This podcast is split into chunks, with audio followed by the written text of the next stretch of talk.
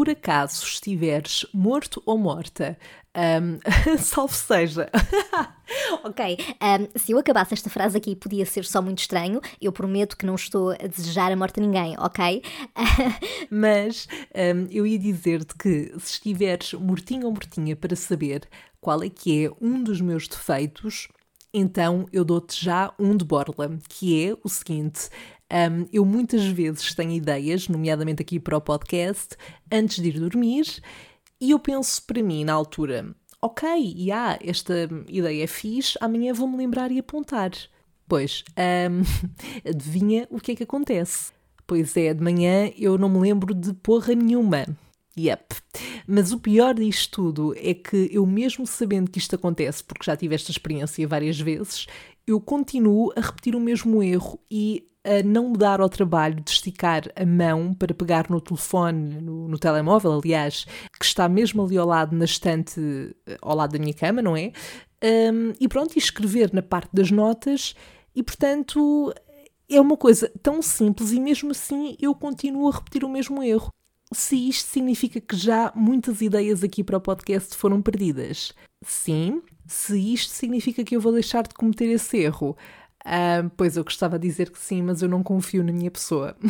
Portanto, uh, pelo simples não, não te vou dar uma resposta definitiva.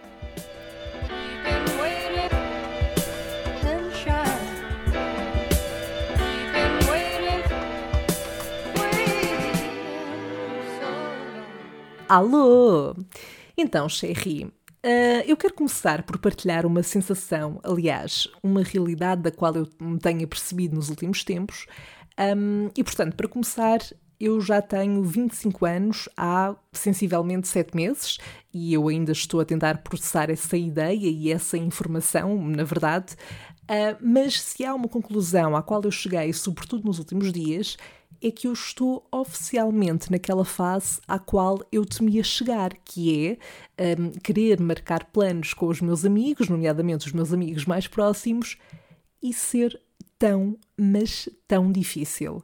A sério, uh, que saudades que eu tenho daquela altura em que se mandava mensagens espontâneas do género: O que é que fazes hoje? Uh, e pronto, e combinava-se um plano na altura, no momento, ou quando não precisávamos de agendar com meses de antecedência um jantar que desse para todas as pessoas do grupo devido aos diferentes horários de trabalho, a outros compromissos pessoais que as pessoas tenham. Por exemplo, eu na passada sexta-feira queria muito ir beber um copo com alguém para celebrar uma etapa na minha vida profissional e apercebi-me de que as pessoas com quem eu mais queria fazê-lo ou estão fora do país ou então já tinham planos.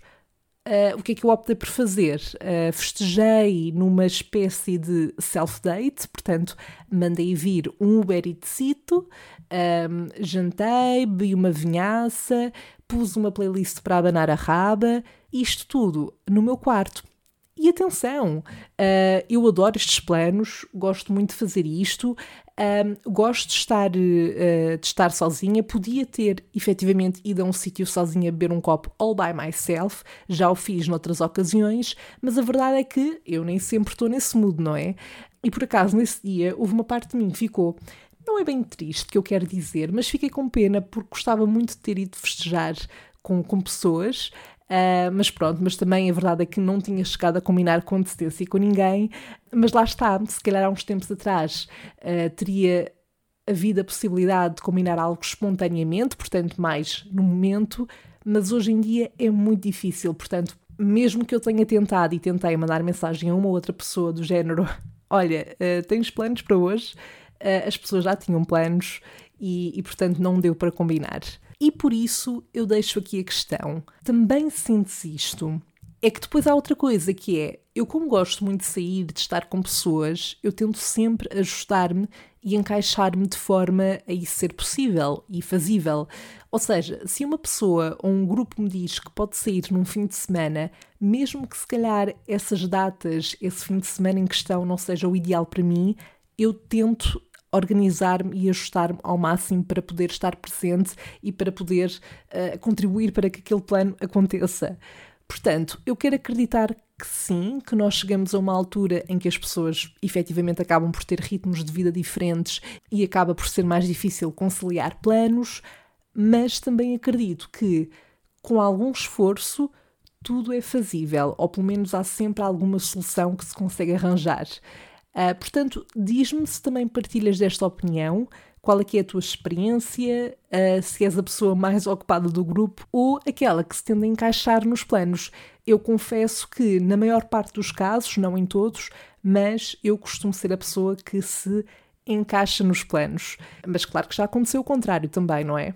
Bom, entretanto, eu pus-me para aqui a falar disto uh, e nem sequer ainda toquei no tema para este episódio, e para dar algum contexto, como eu tinha dito, eu para esta temporada, além de me focar em partilhar algumas situações, histórias pelas quais eu tenha passado, uh, e sendo a base deste podcast uma espécie de conversa de café, aquilo que eu pretendo também é trazer mais episódios com base em reflexões da minha parte sobre certas uh, questões, quer eu tenha passado por elas, uh, quer eu tenha uma visão mais de alguém que está de fora e embora isto seja um monólogo, uh, porque na maior parte dos episódios eu estou a falar sozinha, entre aspas, uh, a verdade é que eu gosto muito de conversar, não sei se já tinhas percebido, e como eu gosto muito de ouvir as pessoas, eu gostava de ir lançando aqui também algumas uh, reflexões de vez em quando para que tu desse lá também possas deixar as tuas ideias. Um, e bom, tendo isto em conta, neste episódio eu quero um, focar-me aqui numa numa reflexão, diria, uh, que é tão simples como eu não tenho assim tantas saudades da adolescência. Uou, what? Qual é que é o teu problema, Sandra? Oh meu Deus, estás a dizer que queres envelhecer? Epá, desculpa, mas não tenho. Ok, vamos lá ver. Claro que há certos aspectos de que uma pessoa sente falta, tipo não ter metade das preocupações, das responsabilidades, eh, das crises existenciais a toda a hora, eh, saudades de quando o meu maior problema foi ter rapado quase metade de uma sobrancelha antes de ir para Londres. Quem é fiel a salvo seja já ouviu este episódio, mas se não ouviste, vais sempre a tempo. O que eu quero dizer é, apesar de me assustar muito certas coisas no que toca a ficar cada vez mais e mais adulta, a verdade é que eu consigo olhar para a fase da vida em que eu estou neste momento e ver coisas boas. E eu devo dizer que, se me dessem a escolher entre ter ficado na adolescência ou ficar na fase em que eu estou agora, eu prefiro, de longe até, a estar nesta fase em que eu estou neste momento. Quer pela questão da independência, pelo meu círculo de amigos atual, pelas possibilidades que eu tenho agora e que antes não tinha, um, porque posso investir na minha carreira profissional e não tenho que levar com disciplinas na escola que não me interessam, porque também, como já tive algumas experiências, já sinto que estou mais preparada para lidar com certas situações, eh, nomeadamente a nível emocional. Apesar, claro, de eu ainda ser um feto e de ter muito que aprender, não é? Mas eu não sei se me faço entender. Ou seja, a sensação que eu tenho por vezes é de que se romantiza muito a ideia da infância, da adolescência, da juventude, e claro que tem partes boas, partes ótimas, mas pessoalmente eu não abdicava de outras coisas que eu fui adquirindo entretanto e, e conquistando. E eu gosto de ser uma jovem adulta. Acho que há aqui um equilíbrio uh, de várias coisas, um, ehm, que, que, claro, cada caso é um caso, mas que podendo ter esse equilíbrio, acho que, acho que é uma boa fase. Mas lá está, volto a dizer, há sempre partes más, claro, e as crises existenciais a toda a hora são uma delas. Além disto, hum, eu rejeito muito aquele pensamento de Oh meu Deus, estes são os anos da tua vida, tens que aproveitar. Depois disto, só piora. E atenção, eu quando digo que rejeito, é no sentido em que eu já acreditei muito nisso e, na verdade, ainda estou a tentar uh, resolver a minha posição relativamente a essa ideia e a tentar eu mesma perceber de que isso não é bem assim. Uh, mas a verdade é que já sofri muito, entre aspas, com a ideia de oh meu Deus, e se eu estou a desperdiçar os melhores anos da minha vida? And, let's be real, eu ainda panico um bom bocado a pensar nisto, como estava a dizer. Um, mas pelo menos eu já tento contrariar essa ideia, porque na verdade, se nós racionalizarmos um, um pouco esta ideia, este, este pensamento, a verdade é que a vida não está organizada por timings uh, e não é previsível que os 20 uh, sejam a melhor fase da minha vida ou que, que sejam os 40, os 30, os 50, os 60. Ou seja, há um conjunto de coisas que influenciam e contribuem para isso. Portanto, sem dúvida que para mim, a forma como a pessoa olha para a sua vida, aquilo que decide fazer com ela, como a decide viver, é que faz aqui a diferença. E eu digo isto porque, sei lá, eu já vi pessoas da mesma idade, sendo que uma delas claramente parecia muito mais envelhecida uh, do que a outra. Porquê? Porque se resignou e aceitou só a ideia de que, ok, eu já estou nesta idade, já não posso fazer certas coisas, ou estou demasiado velha ou velho para isto. E nota-se muito essa diferença às vezes até a nível físico, um, entre essas pessoas que, que, partilham visões diferentes, ou seja, enquanto uma com a mesma idade tem uma, uma visão mais otimista e mais, ok, eu ainda vou tempo de fazer mil e uma coisas, e a outra que já se resignou à questão do número e da idade, nota-se na forma como falam, como lidam com as situações, eh, como levam o seu dia a dia. Um, e portanto, eu já falei com pessoas nos seus, uh, vá, 70 ou 80 anos, com um espírito jovem brutal. Aliás, eu estou sempre a dizer aos meus amigos que quero ser essa velhinha, ou seja, uh, cheia de energia, que vai a excursões, faz workshops, faz um yogazinho aos pilates. Um, claro que eu não tenho forma de prever isso, não é? Ninguém tem eu não sei o que é que vai acontecer à minha vida amanhã e que impacto é que isso terá em mim e na forma como eu vou envelhecer e levar a minha vida daqui para a frente. Mas eu acredito mesmo e, e acho que é fidedigno dizer que o psicológico tem um impacto brutal Uh, e que facilita muito a forma, uh, ou seja, a abordagem que nós temos em relação a estas questões todas, à vida de forma geral, e portanto, se tivermos uma abordagem mais destrutiva, eu acho que isso por si só já, já contribui para que as pessoas envelheçam muito mais rápido. A verdade é que uh, eu também tenho a noção de que tenho esta abordagem e discurso para me obrigar a não panicar.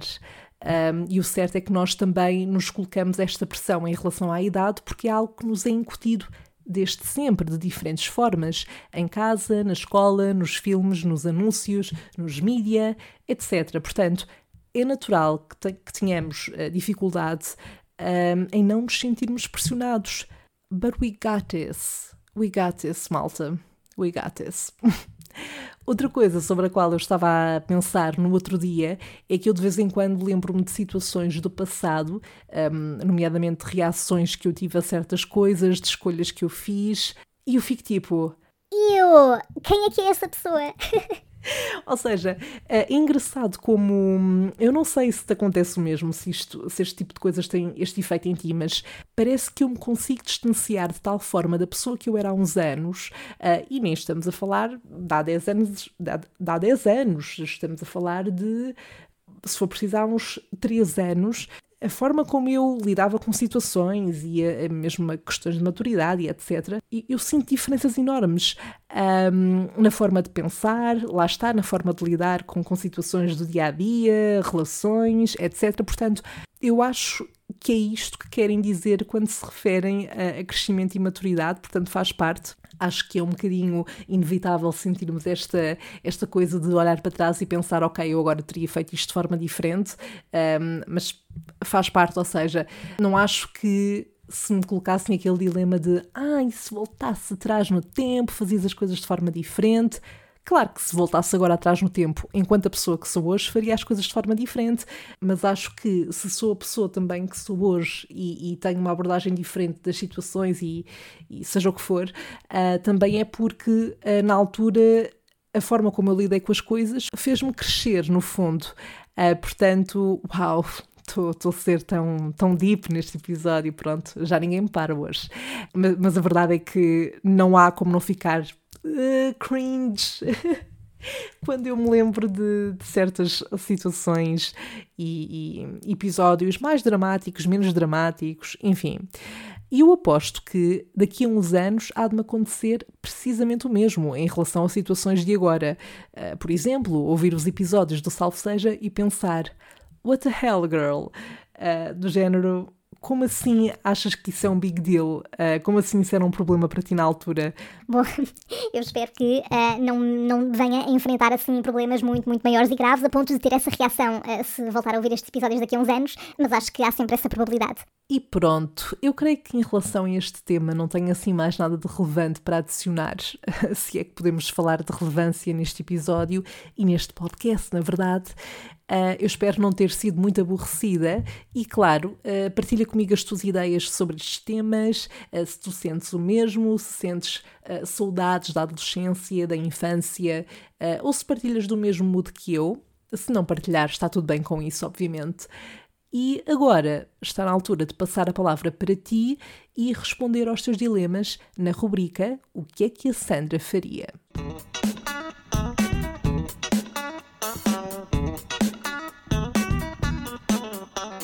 O dilema ao qual vou responder neste episódio foi enviado pelo Diogo Margarida do podcast Muito Sobre Coisa Nenhuma. Já agora fica aqui a minha recomendação para irem espreitar.